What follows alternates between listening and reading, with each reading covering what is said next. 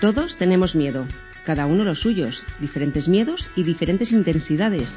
¿Y qué hacemos con ellos? ¿Sabemos manejarlos para que no nos coman?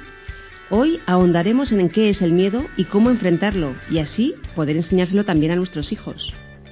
Somos Almudena y Vanessa, de Tejiendo Redes. Este es un espacio donde tejer redes contigo mismo y tu entorno. Tratamos temas relacionados con el desarrollo personal y las terapias para todos los públicos, adultos, niños y adolescentes, tanto de la vida personal como profesional y educativa. También hablaremos sobre crianza de los hijos, entender las etapas por las que están pasando y, casi lo más importante, pautas para no morir en el intento. Te animamos a que nos escribas en comentarios para decirnos si hay algún tema concreto del que te gustaría que hablásemos, o sugerencias y opiniones. Y si te ha gustado este podcast, no olvides compartirlo en tus redes sociales y ponernos muchas estrellitas en iTunes. Entre todos podemos tejer redes y crear un mundo mejor.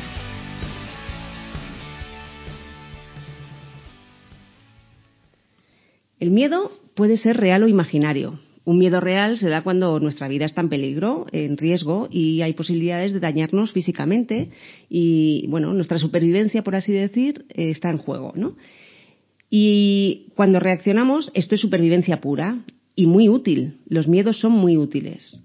Porque el miedo que sentimos cuando nuestra vida está en peligro hace que nuestro cuerpo reaccione a todos los niveles y opte por la mejor solución según las circunstancias. Por ejemplo, si estamos enfrente de un león que viene a atacarnos, solo una parte de nuestro cerebro entra en funcionamiento, el hipotálamo, el hipocampo y la amígdala cerebral. El resto de las funciones de la corteza prefrontal y todas el resto de funciones del cerebro se desconectan. Que esto significa que no tenemos capacidad de raciocinio, ni creatividad, ni capacidad de respuesta, solo de reacción.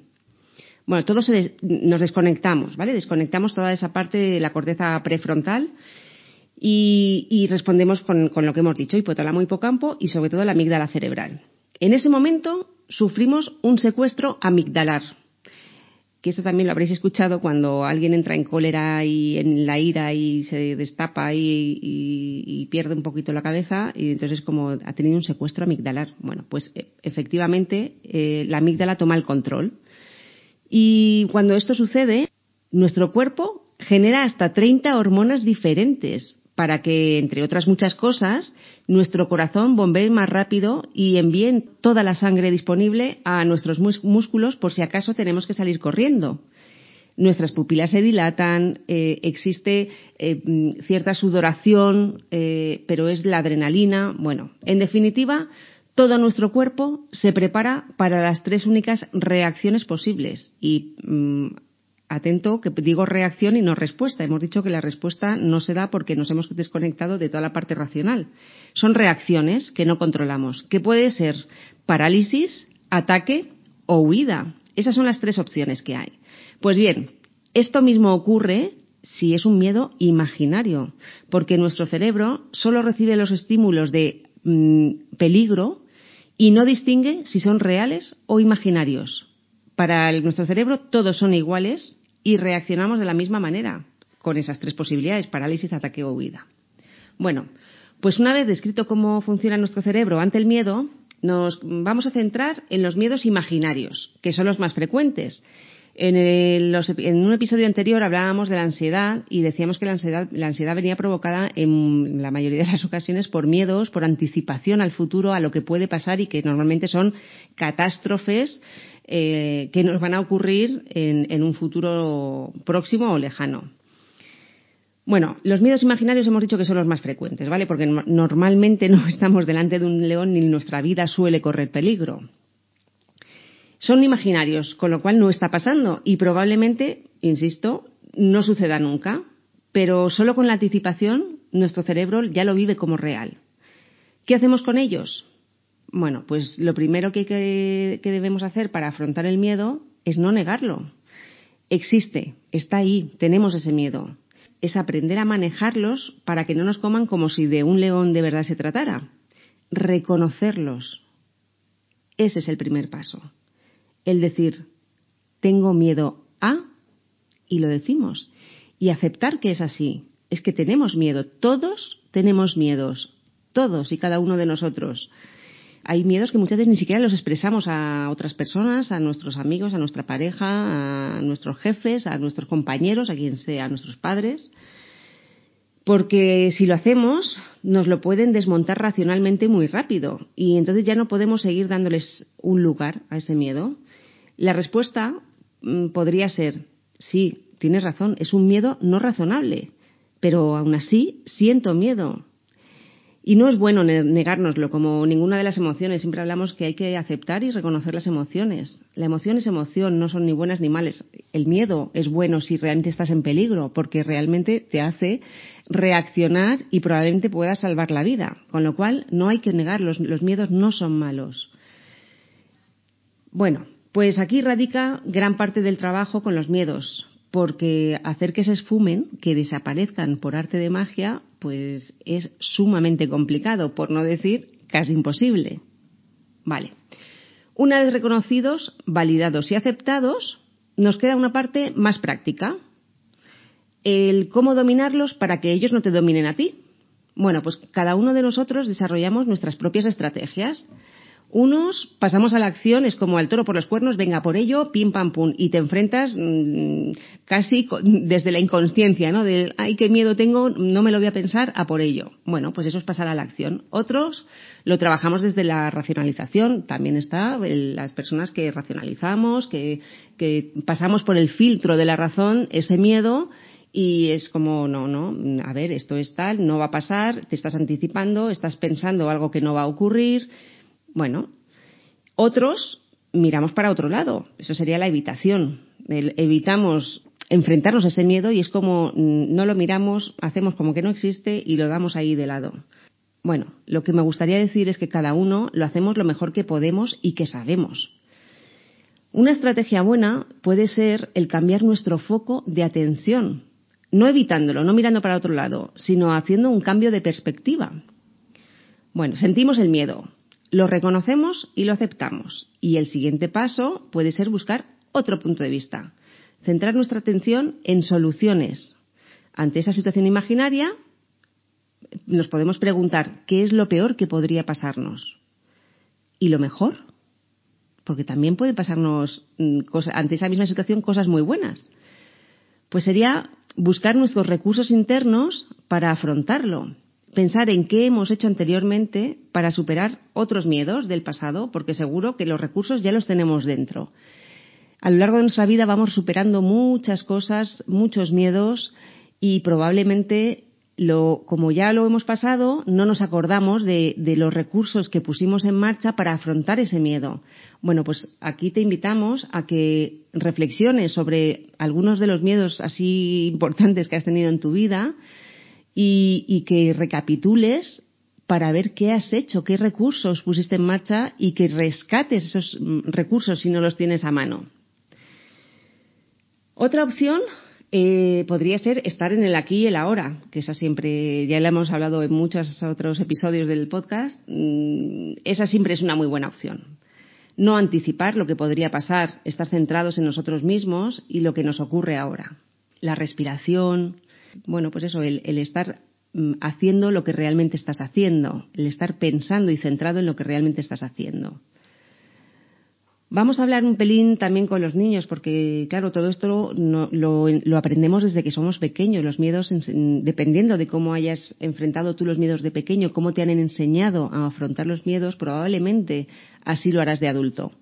Así que si ayudamos a nuestros hijos a afrontarlo afrontar sus miedos de, de esta manera, reconociéndolos, validándolos y, y, poniéndolos eh, en, en, el desarrollo de sus capacidades, de las suyas, no de las nuestras, cuando se trata de nuestros hijos, de sus capacidades para que en un futuro, según vayan creciendo y según los miedos se vayan haciendo más grandes, eh, o, más, o, más, o más importantes eh, o, o, con más peso en decisiones de nuestra vida, puedan tener sus recursos ya desarrollados para afrontarlos de una manera saludable. Eso no quiere decir, eh, valiente no es el que no tiene miedo, valiente es el que enfrenta sus miedos.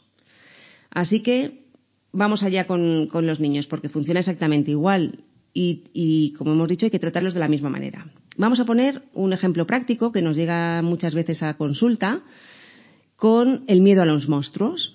Bueno, los terrores nocturnos, los monstruos que se despiertan a medianoche o que no se quieren dormir les da miedo porque hay un monstruo debajo de la cama. Bueno, son casos muy recurrentes y, los padres, claro, nos preocupa mucho porque no sabemos cómo ayudar a, a los hijos a superar estos miedos. Pues lo primero que sugerimos es lo mismo que para nosotros, reconocérselo. No, no negarlos, no negárselos. Tu hijo siente miedo y es válido que sienta miedo. Da igual a qué valídaselo. Si les decimos, pero cariño, si debajo de la cama no hay ningún monstruo, y tratas de que mire encima para comprobar que no hay monstruos, se lo estamos negando y encima le estamos eh, haciendo que enfrenten, sin desarrollar todavía la capacidad, eh, ese momento, esa angustia de mirar debajo de la cama cuando todavía no son a lo mejor capaces. Que nosotros no veamos los monstruos de nuestros hijos debajo de la cama no quiere decir que no existan, al menos en su imaginación. Vamos a intentar describir cómo sería ese proceso para trabajar con nuestros hijos. Pues lo primero, como siempre también te sugerimos que utilices la pregunta como vehículo para que expresen lo que les está pasando cuando han verbalizado que tienen miedo. ¿Qué es lo que te asusta? ¿Te dan miedo los, monstruos? ¿Cómo son? ¿Dónde sientes en el cuerpo ese miedo? ¿Dónde, qué, qué, te pasa dentro del cuerpo cuando ahora que tienes miedo? ¿Cómo está tu tripa? Cómo, cómo están tus dientes, están apretados, bueno, pues que también vayan al cuerpo a, sentirlo y lo reconozcan desde ahí. De esa manera se sienten acompañados en la emoción del miedo, se sienten mmm, que no estamos negando, que, que no están locos, que no se lo están inventando, bueno, que para ellos ese miedo es real. Y por lo tanto, bueno, pues vamos a tratar de ayudarles a reconocer ese miedo y para que puedan empezar a afrontarlo. El siguiente paso sería la validación. Por ejemplo, claro, cariño, a mí también me daría muchísimo miedo si sintiese lo que tú estás sintiendo. O entiendo que te dé miedo. O también, si no, a lo mejor no lo entiendes, puedes decir, puedo sentir que tienes miedo. Podemos sentir que nuestro hijo tenga, miedo, aunque no mmm, nos pongamos en su lugar y, y, y, pensamos que a nosotros también nos daría miedo, porque a lo mejor a nosotros eso no nos, daba, no nos daría miedo, ¿vale? Pero sí el sentir que él o ella puede estar sintiendo ese miedo. Y por último, y no por ello menos importante, que aporten su propia solución, que tu hijo o tu hija ante ese miedo aporte su propia solución. Los niños tienen una imaginación brutal y maravillosa. Y entonces el, probablemente se les ocurra 45 cosas diferentes, eh, muchas más que a ti, ¿vale? A ti a lo mejor se te ocurre una o dos y a ellos se le han ocurrido diez, aunque sean completamente kafkianas, ¿no? De viene un ovni y entonces coge al monstruo y se lo lleva, lo que sea, todo vale. Cualquier solución es su solución y así está bien. Por ejemplo, bueno, siempre que no ponga en riesgo, claro, ni agreda a nada ni a nadie, eso también vaya por delante. Así que vamos a ver cómo pueden aportar ellos su propia solución. Por ejemplo, les podemos preguntar, ¿y qué te gustaría que pasara? ¿Quieres que se vayan? ¿Cómo puedes echarles de debajo de la cama? ¿O darles recursos? ¿Necesitas algo para echarles? ¿Quieres que lo hagamos juntos? Le puedes ofrecer tu ayuda para que ellos también se sientan sostenidos y apoyados. Cuando haya decidido, pues cómo quiere echarles, si les quiere echar, si necesita algún recurso, que puede ser una espada, un tirachinas, un arco y una flecha, todo imaginario o real. Puede ser una espada de esas que tienen los niños de juguete, o un arco y una flecha, o lo que sea. O incluso una varita mágica, lo que el niño decida. Eh, y en ese momento expresamos en voz alta que lo haga tu hijo y también nosotros, monstruo, vete, fuera, no quiero que estés aquí, vete ya de mi cuarto o de mi casa, ¿vale? Y que lo expresen. Esto no es la panacea, es decir, no van a tener miedo un día, vamos a hacer todo esto y los miedos van a desaparecer. No, probablemente seguirán habiendo monstruos debajo de la cama, pero le has dado a tu hijo los recursos necesarios para afrontarlos y es un aprendizaje maravilloso para ellos. Y es posible que se vayan haciendo cada vez más pequeñitos hasta que terminen por desaparecer esos miedos. El niño se sentirá más seguro y además, que es casi lo más importante, estará desarrollando habilidades para afrontar otros miedos según vaya creciendo. Esta estructura que proponemos puede hacerse para cualquier tipo de miedo. También podemos abordarlos desde otras perspectivas, como pueden ser los juegos simbólicos, por ejemplo, a través de los cuentos, ¿no? o que los dibujen, que los saquen fuera, esos miedos, eh, plasmarlos en un papel, que lo, que lo puedan expresar, aunque no sepan expresarlo con palabras, pero que puedan hacer un dibujo abstracto, por ejemplo, o que le pongan, que dibujen su monstruo particular, ¿no? Vale, pues nosotras, por ejemplo, en terapia utilizamos todas esas técnicas proyectivas y sí que es verdad que los cuentos para nosotras son muy útiles, sobre todo para, para Vanessa, que es la que más trabaja con niños. En nuestras cuentas de Instagram y de Facebook vamos a publicar algunos cuentos que nosotras utilizamos en sesiones y que también hemos eh, utilizado alguna vez en casa y que creemos que te pueden ayudar. Así que os dejamos los links y, y las sugerencias de los libros para que de los cuentos para que los puedas utilizar si lo necesitas. Para cerrar este episodio, nos gustaría que te quedaras con la idea de que no, no pasa nada por sentir miedo, que todos tenemos miedos a diferentes cosas, en diferentes situaciones y en diferentes circunstancias, y está bien, no pasa nada por tener miedo. El miedo muchas veces es un motor de impulso. Bueno, y simplemente, pues reconócetelos, date mucho amor, mucha compasión, autocompasión bien entendida, de darte mucho amor. Y también, como última reflexión, queremos dejarte una, y es que la vulnerabilidad no es signo de debilidad, es signo de fortaleza hay que ser muy valiente y muy fuerte para poder mostrar nuestros miedos y nuestra vulnerabilidad. Y aquí termina este episodio de Tejiendo Redes. Cuéntanos de qué te gustaría que hablásemos en otro episodio y trataremos de hacerlo. Esperamos que hayas disfrutado, que haya sido útil y si ha sido así, te agradeceríamos que recuerdes compartirlo en tus redes y ponernos muchos likes y estrellitas en iTunes y en iBox. Entre todos podemos tejer redes y crear un mundo mejor.